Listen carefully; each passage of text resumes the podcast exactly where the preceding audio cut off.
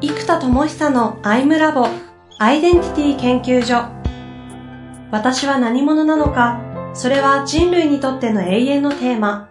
15年の歳月をかけ開発された統合された究極の私と出会える技術アイミング。不確実性の時代を生きる次世代リーダーのためにアイデンティティの本質について語り尽くします。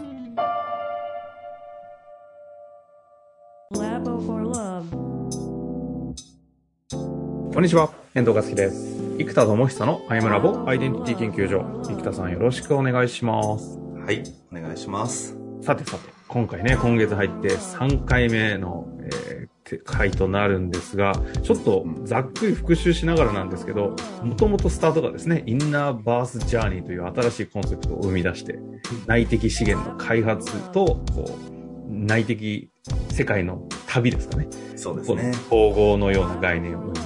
まあ、自分自身が、生田さん自身が売っているものがこれなんじゃないかというところから、内的世界とそのリアル世界の大あの重要性みたいな話をしていったんですけども、うん、インナーバースとそれをリアルバースというふうに分けたときに、インナーバースは内なるコンパス。リアルバースは時間の管理が大事だと。いう中で、まあ、ちょっとこのあたり全部聞くと、あの、長くなっちゃうんで、ただこの内的世界とその外的な世界、このリアルバースとインナーバースをなんていうんですか、接続させるポイントっていうのが、自己決定という話を今日はちょっとしていきたいなと思うんですけど。そうですね。えっと、まずこのインサイドアウト、内側から外側でやるかどうか自己決定されたこと、まあもしくは無意識で勝手に決められてること、決めちゃったことで現実が動くじゃないですか。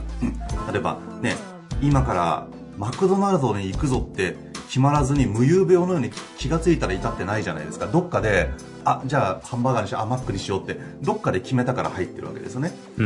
もしくは歯磨きみたいにもう体に染みついちゃってる場合はもうほぼ無意識で自動で決めてるだけで決めてないわけじゃないんですよ。逆にやらないと決めたら止められるのでってことは自動で決まってる、自動決定されてるものが習慣だったりするわけですよ。うん、うん、なので、こう、インサイドアウトは決めるという行為が行動の始まりなんですよね。ほうほう。で、今度、アウトサイドインは、内観とか俯瞰とか見るという行為なんですよ。あの、価値観の観で見る。で、そうするとこれは解釈とか見るという行為で、現実世界頑張ってきました。じゃあ内観したり俯瞰したり、え反省したりして、内側を見ていく。え過去どうだったかって空想世界ですね。それを見ていく。なんで、決めると見るっていうのが、決めるがインサイドアウト、見るがアウトサイドインなんですよ。で、まずこれがありますと。で、じゃあ今度、えっ、ー、と、自己決定というテーマの方に入っていくと、えっ、ー、と、自己決定するとき、じゃあ、インナーバースとリアルバースを旅した結果、自己決定何かというと、ここで自己決定の指標がコンパスとクロックなんですよ。うん、うん、うん。つまり、じゃあ、ど真ん中の方向こっちだと。でも、えっ、ー、と、1ヶ月後にこのプレゼンがある。じゃあそこまでにはこれ間に合わないから、まずこっちからやらなきゃとかっていう風に、クロックとコンパスによって実は人は意思決定していますと。そうすると、リアルバースレベルで考えると時間軸。で、インナーバースレベルで考えると、まあ、自分軸というか、自分の究極の方向性ですね、アイデンティティ。なんで、この時間軸と自分軸によって、人は意思決定をしますと。うん。なので、精度の高い方向性を決めるんであれば、インナーバースの開拓をし、コンパスの性能を上げていきましょう。で、えー、より生産性の高いアウトプットを出したいんであれば、その、生産性の時間、タイムマネジメント、効率的なやり方、これっていうのを、えー、やっていきましょうと。うんうんうん、なんでこの自己決定するときには、クロックとコンパスを両方行ったり来たりしながら、ああ、どうするどうするって葛藤しながらやりますと。ほうほうほうほう。で、まあ、このコンパスの知恵とか知識も含まれるので、例えば、ね、このビジネスはこういうふうにやっていくと効率的だとか、こうでこうでこうやるといいっていうノウハウとか経験があれば、それによって方向性とかプロセスが決まるので、えー、クロックとしての生産性も上がりますよねと。まあ、そんな感じですかね。うん、だから自己決定でもこの2つ。うん、自己決、あ、そうか。自己決定においても、その見ると決めるの2つってことですか？えっ、と、自己決定は決めるの方です。あ、きあそう、それはそうですね。決めるんですもんね。そうです、そうです。ただ、決めるときには見ないと決めれないし。そう、見ながら決めるってことになりますね。ここ、ちなみに、その中で、見るじゃないですか。見るってアウトサイドインですよね。うん、うん。見るものって、一旦決めたインサイドアウトの決めたもの、それこそコンパスを持ってして見るじゃないですか。うん、うん。そうそう、その見たものって、インサイドアウトの決めるが変われば、見たものの、その認識も変わってうんきちゃいますよね。同じ、例えば同じものを見ても、生田さんみたいな、その、開発者として見るか、全然違う実業家として見ると、多分見えるものが全く違くて見えるみたいな意味で、うんここって結局、その、鶏と卵ずっとこうぐるぐるぐるぐる回し続けて、なんか何が何だか分かんなくて葛藤して混乱することもあるのかなと思ったんですけど、その通りですね。つまり見るという行為が観点によって見え方が変わっちゃいますと。うん。〇〇として見るっていうアイデンティティですよね、いつも言ってる。まさに感として見るんですもんね。だから何者として見るかで、もう解釈も見方も全部変わっちゃいますし、その、あとメガネですね、アイデンティティとメガネ。その何者としてとか視座とか、それによっても変わりますし、観点で。観測点で変わりますし、あとは今ついてるメガネ。何者としてプラス、やっぱり人間って直近の情報に強いバイアスが発生しやすいですから、うん最近読んだ本の、えー概念がメガネとなってそっちの方に解釈がされやすいとそういう風に見えるみたいなことが、えー起きてきますよね。うん。見て、生田さんのまさにインサイド、インナーバースジャーニー。うん。見たものを通して、いや、これなんか違和感あるなとか、なんか葛藤してるなって気づくと、インナーバースジャーニーして、いろいろ自己開発を、内的資源の開発にきっかけになったり。うん。ただ、ここがバチッと決まってる時はもうとにかくリアルバースの世界を思いっきり開開拓しに行けばいいじゃないですか。うん。うん。うん。ここって、なんか、な、何が起きるんですかなんかこう、今多くの世の中はどちらかというと、インナーバースがなんかもぞもぞする、そのリアルバースのうんうんこう不一致を感じるぜってなってると思うんですけど、うん。ここを、あ、内的資源の開発に向かわなきゃっていうタイミングと、いや、リアルバースだっていう、こここがもうなんか判断つかなくて結構苦しいと思うんですけど、うんうん。あの、これはもう本当いつも言ってる分離と統合なんですよ。つまり、内的世界と現実世界が一致してたらそれは意思になってるんですね。自己一致してるんで完全に望んだ通りに現実もあるしその通りに走ってるから意志としてもう迷わない意志としてブワーッと突っ走ってるわけですよ。もうマラソン選手が42.195キロスタートしたらゴールまで迷わず走り切るだけ。なので意志なんですよそれは。でも統合されればそれは一つの意志になりますけども分離してるとあれ？マラソンで走ってるけど、あれ左と右に道があるぞみたいな。え、矢印両方出てるけどどっちだろう？みたいな。あれゴールわかんないぞってなっちゃうわけですよ。で、これコース、それだったら困るじゃないですか、選手は。でそうすると、えー、ちょっと待って、大大会運営者どっちっすか？とか、聞かなきゃいけないですよ。もしくは Google マップとかで、待って待って、どっちどっち？みたいな。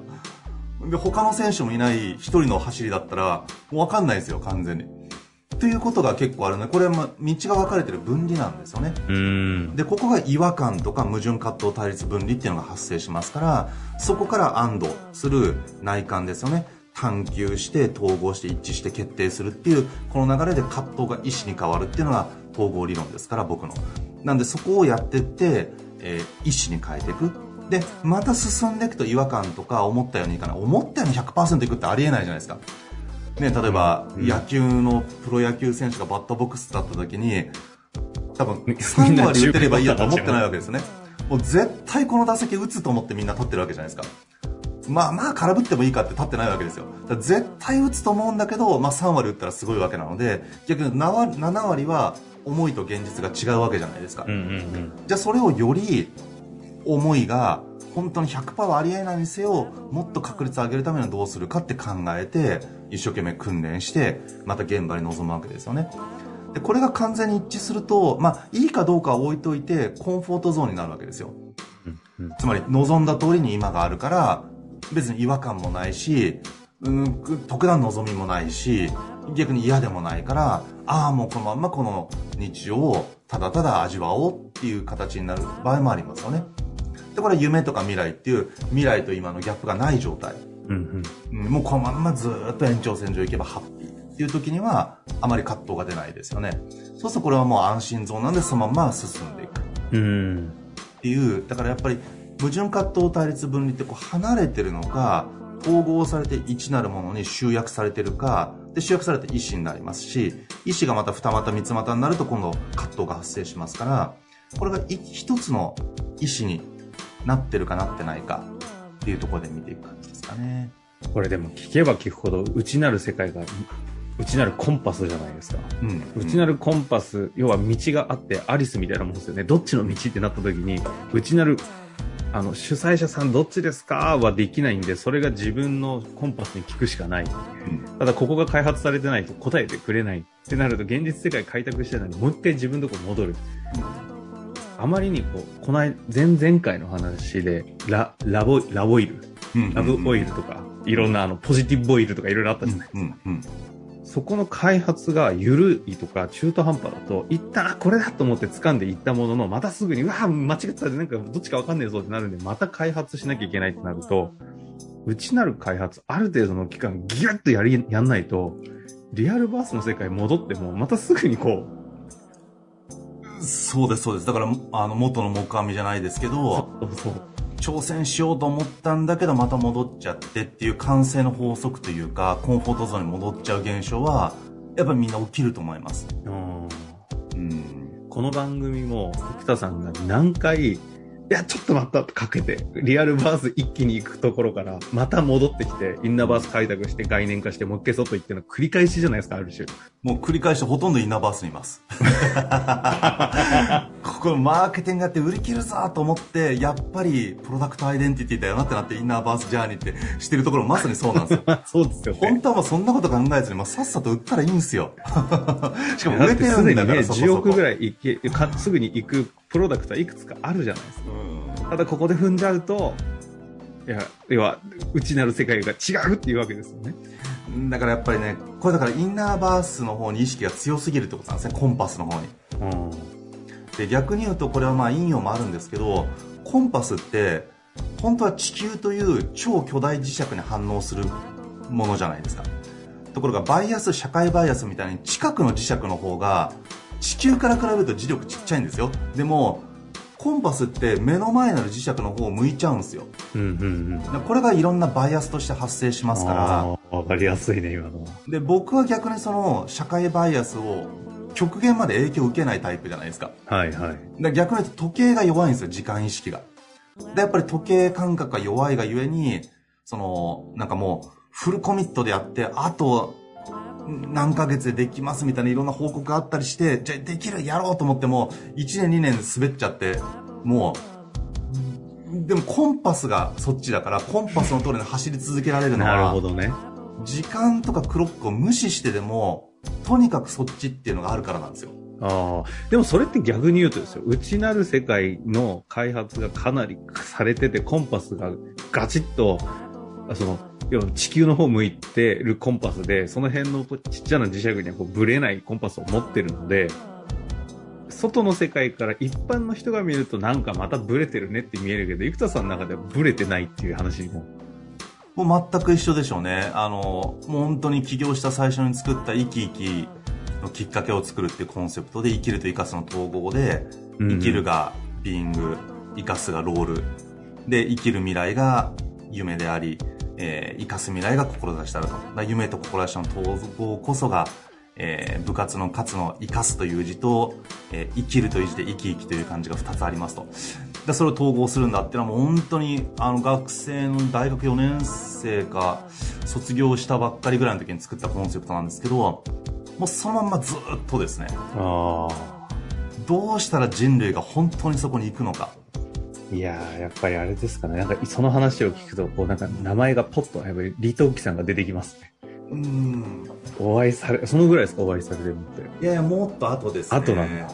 いこの間ね、お亡くなりになられてしまいましたけど。いやー、内なるコンパスの強さを今ね、改めてなんかこう、生田さんを被験者として感じたところですけど、ということでね、一旦、あの、ここで終わりたいと思うんですが、うん内なる、なんだ？あの、コンパスとリアルバースの世界の自己決定というテーマでやってきたんですけど、これ最後次回どういう形でね、締めようかなと思うんですが。そうですね。まあまたちょっとリアルバース方面に行きますか。生田さんのリアルバースの方ですね。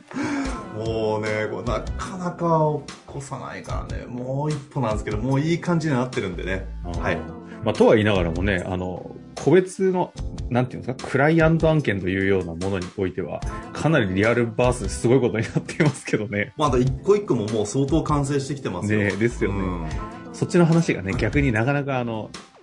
なんだ、守秘義務もあり、喋れないところも 辛いところですけど。まあ、ということで、一旦今日のとこ終わりたいと思います。ありがとうございました。はい、ありがとうございます。